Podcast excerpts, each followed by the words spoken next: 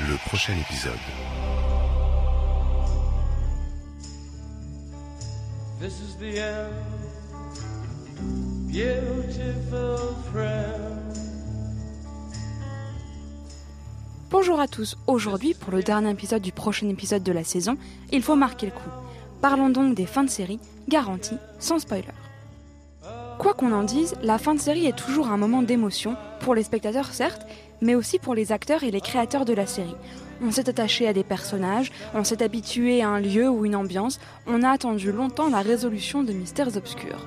Choisissons de penser les fins de série avec Platon. Dans son dialogue Le Phédon, celui-ci développe le concept de métampsychose, l'idée que l'âme d'un mort continue à vivre dans le monde, migre sans cesse d'un corps à l'autre.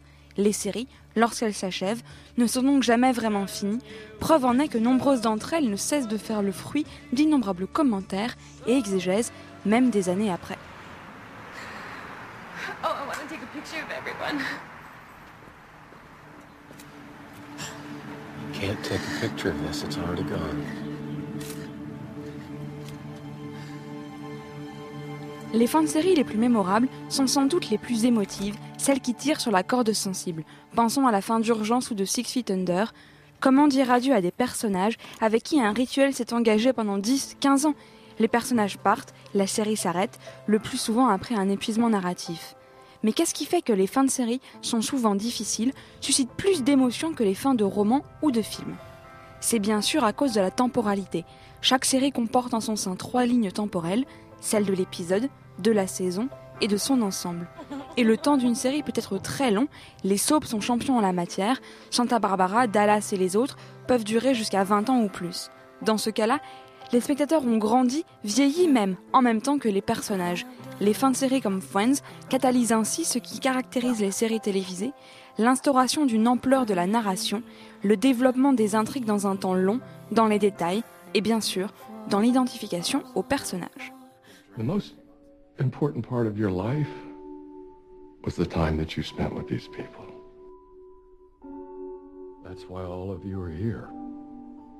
Nobody does Jack.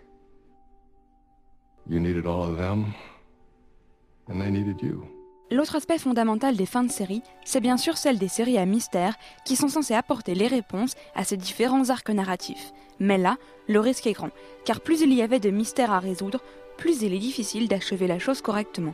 Ainsi reprochons encore, et pour toujours sans doute aux créateurs de Twin Peaks, du Prisonnier et bien sûr de Lost, de n'avoir pas pu donner une fin correcte à la série en apportant des réponses à toutes les questions posées au fil des saisons.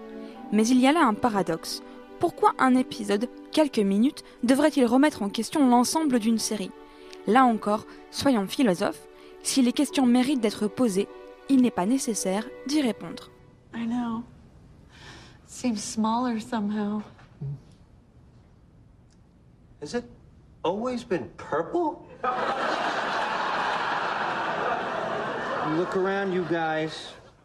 This was your first home.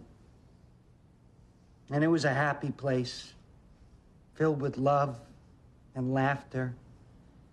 But more important, because of rent control, it was a friggin'. Mais n'oublions pas un détail.